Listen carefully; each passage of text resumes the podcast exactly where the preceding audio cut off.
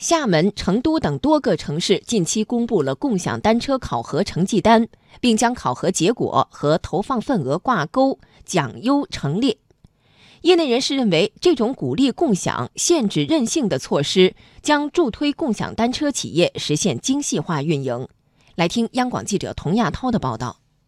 根据厦门公布的二零一九年度上半年共享单车考核结果，在厦门经营的企业中，摩拜单车蝉联第一，哈罗单车位列第二。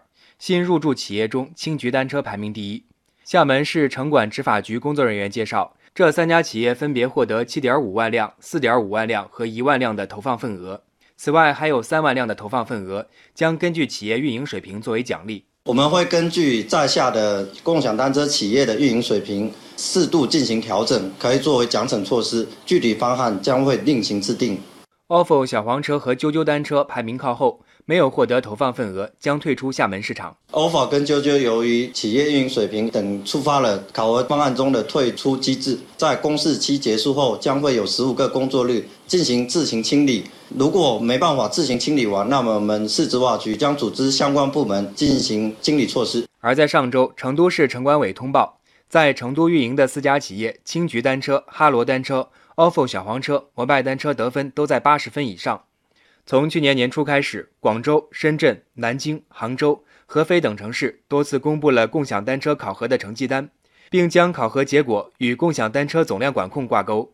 名列前茅可以获得额外的投放奖励，而排名垫底则面临清退的可能。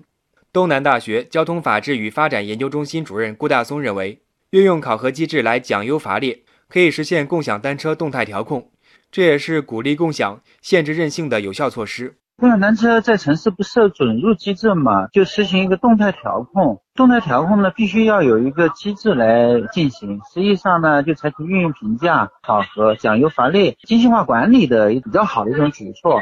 不过，也有观点认为，目前各城市运营的共享单车企业只有四到五家，而且部分企业存在掉队的可能。因此，奖惩机制意义不大。对此，交通运输部科学研究院城市交通研究中心副主任吴洪阳认为，通过考核来奖优惩劣，更重要的是督促企业提升管理水平，走上精细化管理的道路。能够督促企业能够提高服务水平我要要求你不要乱停乱放，或者是定期清理，或者是那个潮汐现象啊什么的。对于这些企业来说，他们是很愿意进入这样的城市的话，考核对它的服务质量提升还是有一定促进作用的。